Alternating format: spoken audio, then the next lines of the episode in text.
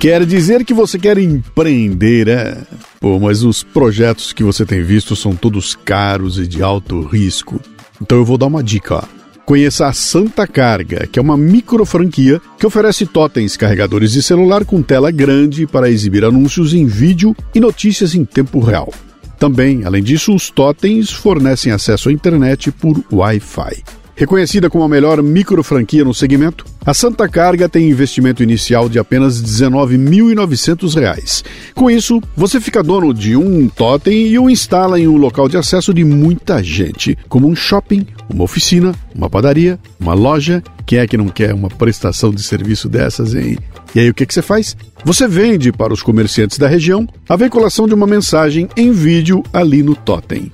Quem produz o vídeo é a própria Santa Carga, que dá para você todo o suporte. Olha, tem gente ganhando uma grana aí, cara, que já tem 3, 4, 5, 10 totens. Tudo isso sem estoque, sem funcionários, sem aluguel. E a possibilidade de ganho de até 8 mil reais por mês por totem. Acesse santacarga.vip para mais informações e mencione lá que você é ouvinte do Café Brasil ou do Leadercast para obter um bônus de até mil reais. Santa Carga. Abra o seu negócio com uma das franquias que mais crescem no Brasil.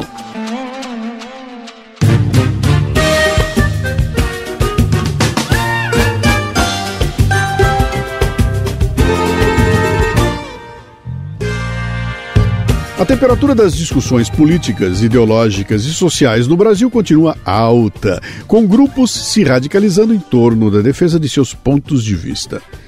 Mas vivemos numa sociedade múltipla, que deveria permitir a convivência de ideias distintas, não é? Ou melhor, deveria promover essa convivência. E para isso é preciso entender quais são os pontos de conflito. Vamos a eles hoje?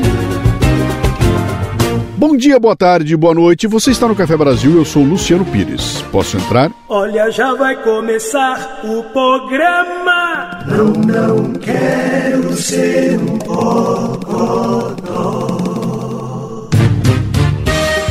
Bom dia, boa tarde, boa noite, Luciano, Cissa, Lalá. Acabei de escutar aqui o episódio 882, o Público Decente, né? E queria dizer um pouco. Aqui é o Paulo Ozaki. Eu sou ouvinte e assinante do Café Brasil há muito tempo, já alguns anos. Eu queria contar um pouquinho da minha experiência, porque em um momento bastante complicado aqui financeiramente que eu passei alguns anos atrás, eu saí do grupo, né? Cancelei minha, minha, minha assinatura e logo quando eu saí, o Luciano entrou em contato comigo, falou o que estava acontecendo, perguntou como é que estava. Eu expliquei a situação e simplesmente você, Luciano, chegou para mim e falou assim: "Não, pode ficar lá, eu vou te dar o acesso e te dar aí uma uma gratuidade por não lembro se foi três meses ou seis meses. E nesses seis meses a situação regularizou e cara, nunca mais deixei de ser assinante do Café Brasil, né?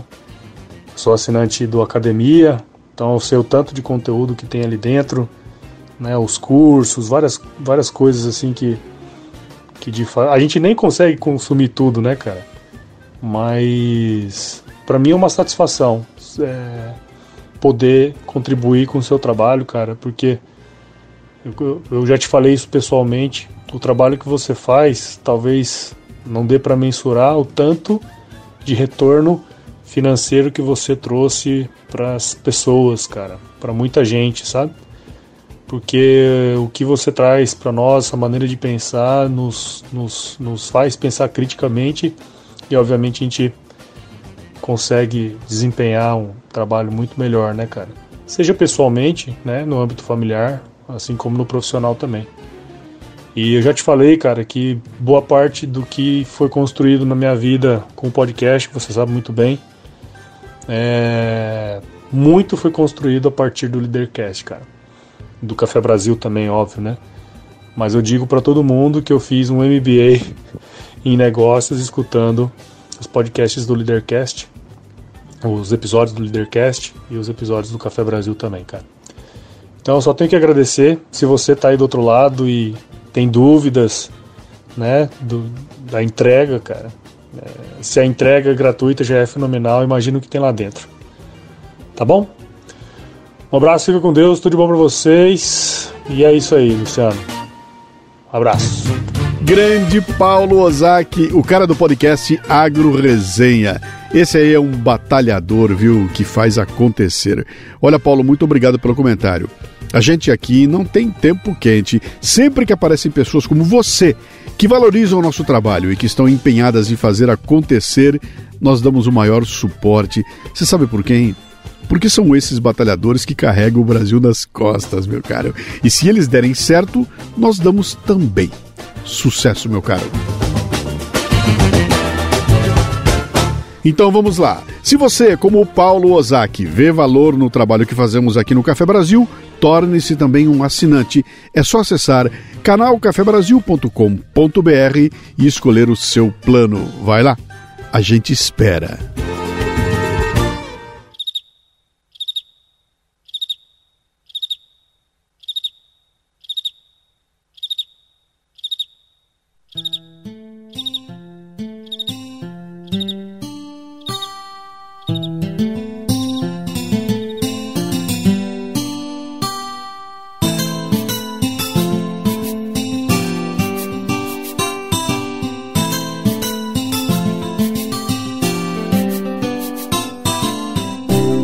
Era uma vez uma terra encantada chamada Harmonia, onde os habitantes viviam em paz e prosperidade.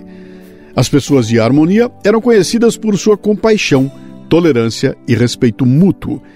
Elas valorizavam a diversidade e a liberdade de expressão, e suas instituições democráticas garantiam que todos tivessem voz e participação nas decisões do reino. Mas os tempos mudaram e um novo governante assumiu o trono. Esse novo líder era ambicioso e buscava consolidar o seu poder, promovendo um discurso de divisão e ódio. Ele começou a espalhar mensagens de discriminação e preconceito contra grupos diversos, alimentando conflitos entre diferentes comunidades. A sociedade de harmonia começou a se dividir e a polarização crescia a cada dia. O novo governante explorava essas divisões para enfraquecer a oposição e solidificar o seu controle sobre o reino. O povo, que antes vivia em harmonia, agora se via às voltas com conflitos sociais e políticos sem fim. As instituições democráticas foram gradualmente enfraquecidas e corrompidas, minando a confiança dos cidadãos. A imprensa, que antes era livre e responsável por informar a população de forma imparcial, foi cooptada e usada como instrumento de propaganda. Os conflitos aumentaram e em meio a essa turbulência, a economia de harmonia começou a declinar. A falta de confiança nas instituições e a incerteza generalizada levaram a investimentos escassos e a uma fuga de talentos, prejudicando ainda mais o país. Com o tempo, o reino de harmonia se tornou irreconhecível. A paz e a prosperidade foram substituídas por divisão e desespero. As pessoas se esqueceram da importância do diálogo e da busca por consensos. A confiança mútua foi destruída e a sociedade se viu em um ciclo interminável de conflitos. Assim, a harmonia se tornou um exemplo trágico de como os conflitos sociais e políticos, quando alimentados por líderes inescrupulosos e por discursos de ódio, podem destruir uma nação próspera. Qualquer semelhança entre o reino da harmonia e algum país que você conhece é mera coincidência. Como um bicho da rua pode ter a alegria da rua pra morar, como aquele que não te pôde ter, mas te tem nos pedaços que encontrar. Entre o povo apressado na estação, tem a felicidade de um olhar, um momento qualquer de emoção harmonia. Ah, que delícia, cara. Sempre que eu toco Sai Guarabira, eu me emociono aqui no Café Brasil. Essa que você está ouvindo é Harmonia. Uma noite se faz de escurecer, madrugada se faz de clarear, mas a luz no escuro faz nascer todo o brilho da noite, seu luar. De manhã o escuro ao morrer vai nos mudar de dia e de prazer, e é assim que a gente vai viver harmonia. Harmonia é ver o sol nascer com o brilho da lua ainda lá. Harmonia. Harmonia é a rua e é você, é a luz no escuro no olhar. Que desejo tão fácil de se ter, que presente difícil de ganhar, mas é sina do homem procurar harmonia. Harmonia. Harmonia. Harmonia. Pois é. Qualquer semelhança entre o reino da harmonia e algum país que você conhece é mera coincidência. É você, é a luz do escuro no olhar. Que desejo tão fácil de se presente difícil de ganhar. Mas é sina do homem procurar harmonia. Francisco Ferraz, que é professor de ciência política, ex-reitor da Universidade Federal do Rio Grande do Sul, pós-graduado pela Universidade de Princeton, criador e diretor do site Política para Políticos, publicou um texto chamado A Corrosão do Consenso Básico, que eu adaptei para este episódio. É muito bom para nos ajudar a entender quais são os temas em discussão capazes de gerar os conflitos que podem nos destruir como uma sociedade. Vamos a ele. Ô, Lala, muda o clima aí, por favor.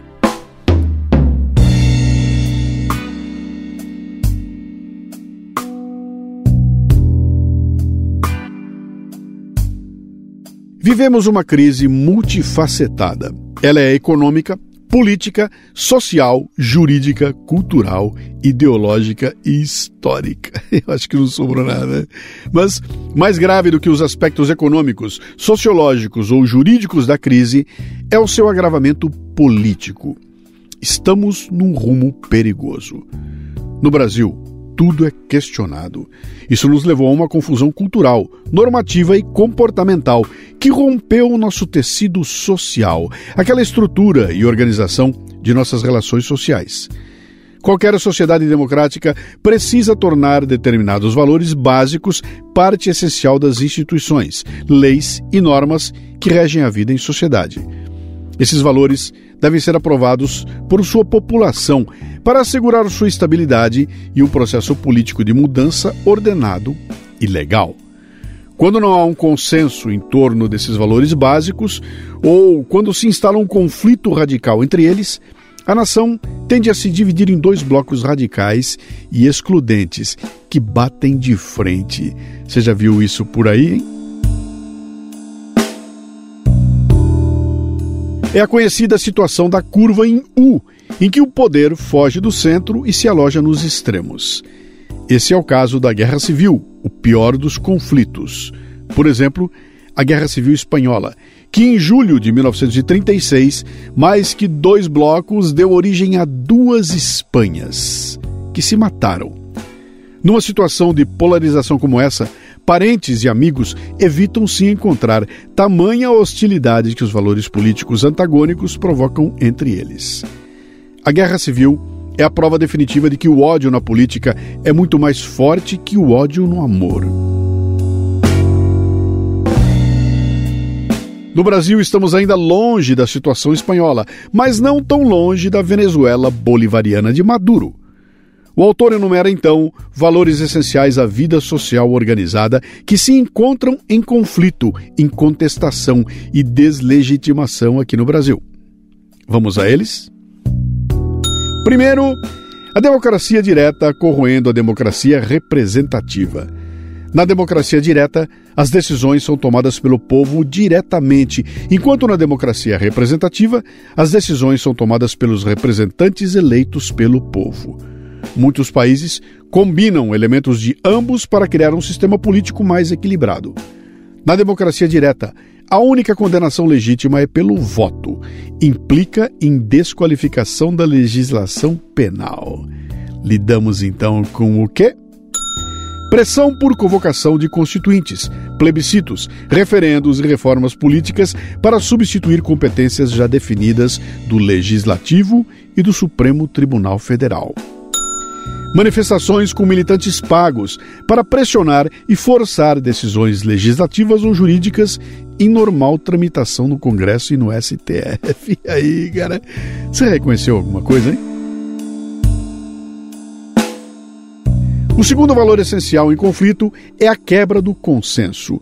Tudo está em questão. Exemplo: tentativas ou propostas de mudar a definição tradicional de família que está estabelecida nas leis e normas de uma sociedade. Tentativas ou propostas de mudar o regime jurídico do funcionalismo, greves, da eleição direta de dirigentes de órgãos públicos. Família. Qual sua conformação em termos de gêneros? surge um malicioso enquadramento na discussão família tradicional versus família moderna. Sexo e identidade de gênero. Se escolhe ou é pré-determinado ao nascimento em uso de sanitários? É de livre escolha? Outro ponto. Qual é o valor estruturante da democracia? Igualdade e liberdade política ou igualdade econômica e social? O valor estruturante da democracia é frequentemente associado à igualdade e liberdade política. Isso significa garantir que todos os cidadãos tenham os mesmos direitos e oportunidades de participar do processo democrático e influenciar as decisões políticas.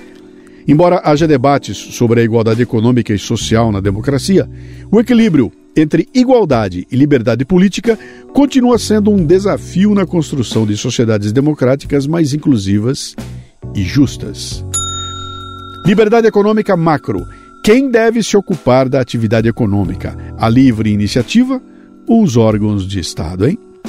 Defensores da livre iniciativa argumentam que o mercado livre e a liberdade individual promovem a eficiência e o crescimento econômico. Já os defensores da intervenção estatal afirmam que o governo é necessário para corrigir falhas de mercado e promover a justiça social. Na prática, a maioria dos países adota uma abordagem mista, combinando elementos de livre iniciativa e intervenção estatal. Propriedade privada é legítima e legalmente protegida ou tem uma legitimidade discutível e precária, hein? A invasão de propriedade é delito ou é um direito? Muitos consideram a propriedade privada legítima e protegida por lei. A invasão de propriedades é geralmente vista como um delito, uma violação dos direitos do proprietário. Mas, em certos contextos, como reivindicações de terras ou lutas por moradia, alguns argumentam que a invasão pode ser vista como uma ação legítima em busca de justiça social. Esse debate envolve valores individuais e a busca por equilíbrio entre direitos individuais e necessidades coletivas. O lucro é uma conquista legítima ou um roubo sujeito à expropriação, hein? O mercado é necessário ou é prejudicial? Alguns veem o lucro como uma conquista legítima, impulsionada pelo empreendedorismo e esforço individual. Outros questionam sua legitimidade devido à desigualdade econômica. O mercado é visto tanto como um mecanismo eficiente de alocação de recursos, quanto como potencialmente prejudicial devido a problemas como desigualdade e falta de regulação. O debate continua a influenciar as políticas econômicas e sociais em busca de um equilíbrio entre eficiência e justiça social. A escola deve transmitir conhecimentos ou ideologia? Educação ou doutrinação? É legítimo e legal a censura por exclusão deliberada de certas linhas de pensamento? A doutrinação ocorre quando a escola impõe uma visão ideológica específica aos alunos, sem permitir que eles tenham acesso a diferentes perspectivas e informações diversas para formar suas próprias opiniões. Isso acaba privando os alunos da capacidade de pensar criticamente e questionar o que estão aprendendo. E a censura, quando aplicada de forma seletiva para suprimir determinados pontos de vista ou perspectivas, pode restringir o direito dos alunos de terem acesso a uma educação completa e imparcial. Na prática, política, ideologia, doutrinação e censura são eufemisticamente definidos como espírito crítico. O criminoso é responsável por seus atos ou é vítima, hein? Algumas pessoas argumentam que, em determinadas situações, o criminoso pode ser visto como uma vítima da sociedade ou das circunstâncias que o levaram a cometer o crime. E pregam a importância de compreender as causas da criminalidade e buscar soluções preventivas e de reabilitação em vez de apenas focar na punição. Outros acreditam que o criminoso é responsável por suas ações e deve ser responsabilizado por elas, sofrendo sanções ou punições de acordo com as leis e normas estabelecidas. Liberdade de imprensa é uma garantia de liberdade ou é o abuso dos proprietários dos órgãos de comunicação? Equilibrar a garantia da liberdade de expressão com a responsabilidade da imprensa em fornecer informações precisas e confiáveis é uma questão complexa. Qual é o critério legítimo para promoção salarial ou na carreira? Desempenho, mérito ou confiança política? O termo meritocracia virou palavrão ao ser associado ao capitalismo de exploração e misturado com o conceito de justiça. Quem leu o ensaio sobre a meritocracia que eu lancei algum tempo atrás sabe como funciona essa confusão deliberada. Símbolos religiosos não podem ser expostos em público ou é direito de qualquer religião expor seus símbolos? A vida humana é sagrada ou instrumental? Para algumas pessoas, a vida humana é considerada sagrada, o que significa que é inerentemente valiosa e digna de respeito e proteção absolutos. Tirar a vida humana é considerado um ato extremamente grave e, em muitas religiões, o assassinato é proibido e visto como um pecado. Outros valorizam a vida de acordo com a sua utilidade, contribuição para a sociedade, capacidades ou características específicas. Algumas correntes filosóficas ou ideologias podem justificar sacrificar vidas humanas em prol de um bem maior, como o bem-estar coletivo, a segurança nacional, a proteção de outros direitos fundamentais, por exemplo. Essas visões têm implicações éticas significativas em diversas áreas, como a bioética, a legislação sobre direitos humanos, as políticas de saúde pública e a justiça social. O que é a legalidade? O Estado Democrático de Direito, suas instituições e normatividade, ou esses são apenas atributos formais inferiores aos critérios substantivos? É essencial considerar não apenas a formalidade das leis e das instituições, mas também a sua qualidade e adequação aos princípios democráticos e aos valores fundamentais da sociedade. Afinal, o Estado democrático de direito não se baseia apenas na obediência às leis, mas também na promoção da justiça, da igualdade e da participação cidadã em todos os aspectos da vida pública. O que é um golpe de Estado? É um conceito jurídico político ou é um termo usado na disputa política de significado arbitrário? Como entender essa frase aqui, ó? Seguir a virtude prejudica o país? Por exemplo, no contexto dos prejuízos e custos da Operação Lava Jato? Terceiro ponto de conflito: a destruição da dignidade dos poderes e das funções. Esse vai rapidinho, ó. Plenário do Congresso como palco para danças folclóricas e concentração de minorias organizadas. Ocupação da mesa do Senado por senadores de um partido. Legisladores usando cartazes, igualando-se a manifestantes. Cenas de pugilato, cuspidas. Obstrução invasiva apoiada por legisladores. E aí, cara, deu para perceber que tudo é contestado? E quando tudo é contestado, o consenso básico é corroído.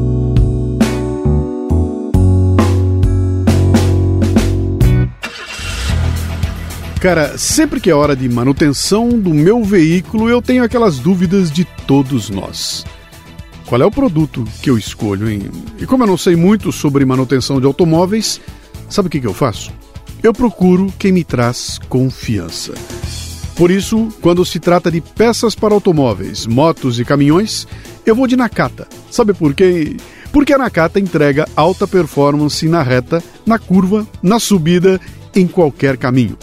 E principalmente porque não sou só eu que estou falando, não. Pode perguntar para o seu mecânico de confiança. Amortecedores, componentes de suspensão e direção, certeza que ele vai dizer que a marca é Nakata. Sabe por quê? Horas. Porque é Nakata Assine gratuitamente o boletim em nakata.com.br e receba as últimas novidades em seu e-mail. Tudo azul, tudo Nakata.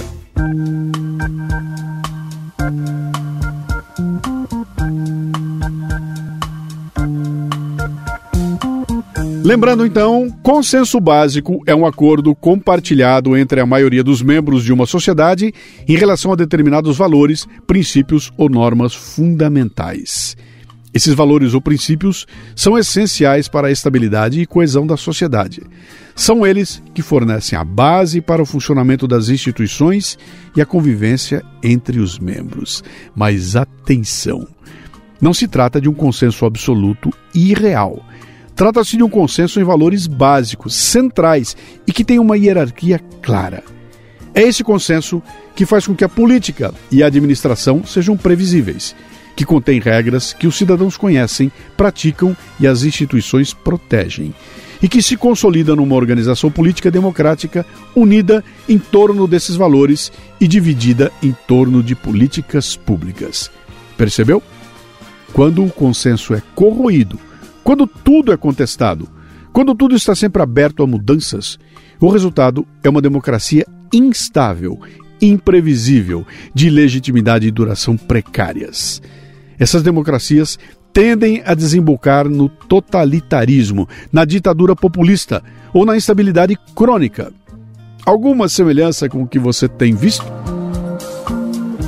Olha, a listagem que eu acabo de apresentar permite identificar no mínimo 40 questões intensa e radicalmente divisivas da sociedade. Nenhuma dessas questões é de importância periférica ou secundária.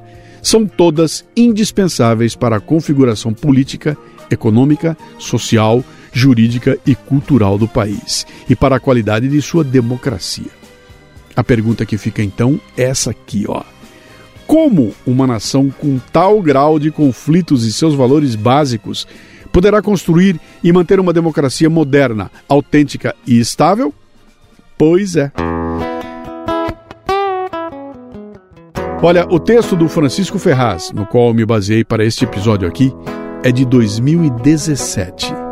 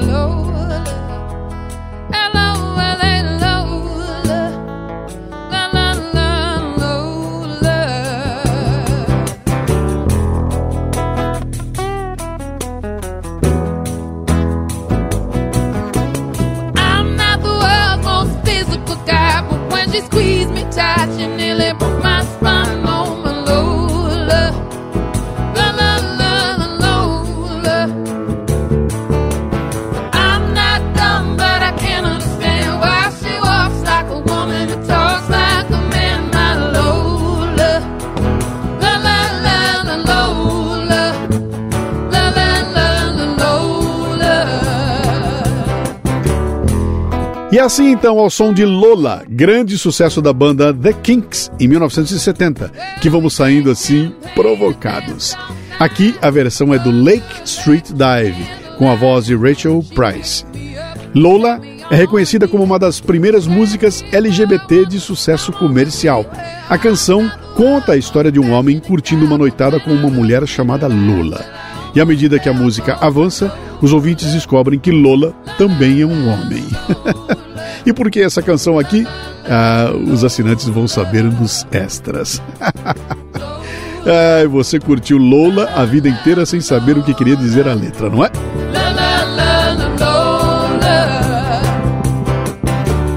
Então, que tal esse episódio, hein? Se você imaginar que cada um dos cerca de 40 itens de conflito relacionados terá de passar por todas as fases do consenso. Você vai ter uma ideia do tamanho e da complexidade do desafio de ter uma sociedade equilibrada em harmonia. Fases do consenso é? É. Na parte do bônus para assinantes, eu vou falar um pouco mais sobre essas fases, como se constrói o um consenso social. É um baita desafio. O Café Brasil é produzido por quatro pessoas. Eu, Luciano Pires, na direção e apresentação. Lala Moreira na técnica. Cissa Camargo na produção e, é claro, você aí que completa o ciclo. De onde vem esse programa tem muito mais. Acesse canalcafebrasil.com.br, torne-se um assinante Além de conteúdo original e provocativo, você vai nos ajudar na independência criativa e financeira, a levar conteúdo para muito mais gente. Olha, se você gosta do podcast, imagine só uma palestra ao vivo e eu já tenho mais de 1.100 no currículo. Conheça os temas que eu abordo no lucianopires.com.br. Mande um comentário de voz pelo WhatsApp no 11 964 294746. E também estamos no Telegram com o grupo Café Brasil. E para terminar a parte gratuita do episódio, já que os assinantes vão receber a cereja do bolo em seguida, uma frase de ninguém menos que o filósofo chinês Confúcio. A harmonia social é como uma melodia. Todos devem estar em sintonia para que a música seja bela.